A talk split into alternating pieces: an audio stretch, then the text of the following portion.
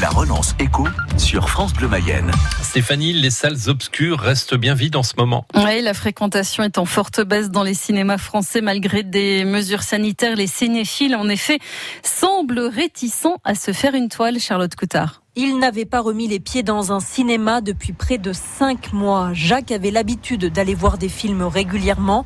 Il est revenu au Cinéville de Laval hier, malgré le virus. C'est la première fois que j'y retourne. Mais je redoute un peu, que, mais une fois que je serai dedans, je pense que j'oublierai. Aucune crainte en revanche pour Jeanne. C'est sa deuxième séance en trois jours. Je suis allée voir un film avec ma fille euh, à Cherbourg. Et on est allé un peu aussi pour soutenir le cinéma, justement là-bas. Je suis tout à fait rassurée. Enfin, pour tout vous dire, on était deux dans la salle.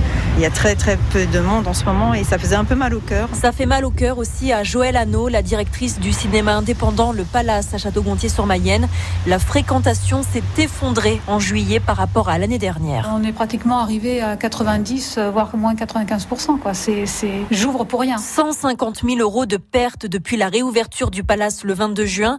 Pourtant, le mois de juillet avait plutôt bien commencé jusqu'au lancement de la campagne de dépistage du coronavirus en Mayenne.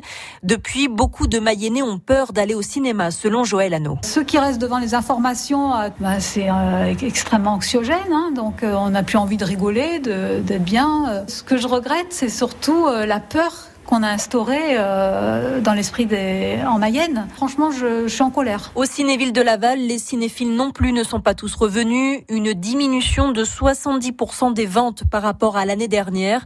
Mais pour le directeur du Cinéville, Laurent Gaudin, la peur n'est pas la principale responsable, c'est l'absence des grosses productions américaines habituelles baisse s'explique principalement par une offre euh, qui est assez limitée. Le cinéma américain représente euh, globalement ce qu'il nous manque aujourd'hui, c'est-à-dire 70% de nos entrées. Donc là, tout est bloqué.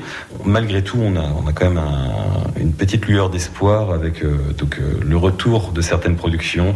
Tenet de Christopher Nolan qui est très attendu, qui va sortir, c'est confirmé, le 26 août. Même lueur d'espoir pour le Palace à Château-Gontier-sur-Mayenne, mais ce ne sera pas suffisant. Alors la directrice Joëlle Hano lance un appel aux Mayennais. C'est de continuer à vivre, euh, de rester en joie, en confiance, en sérénité, de maintenir le lien. C'est euh, ne pas avoir peur. J'appelle vraiment euh, aux amoureux du cinéma ben, de, venir voir les films, parce que sinon les productions vont jamais sortir et ça va être une, une cata. Quoi. Vous n'aurez plus que les films sur euh, la télé, même si les écrans sont grands maintenant.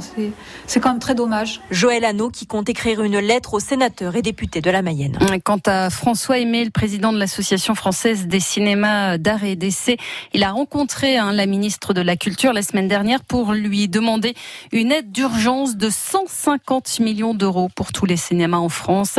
La relance éco à réécouter sur francebleu.fr et en podcast sur notre appli France Bleu Mayenne.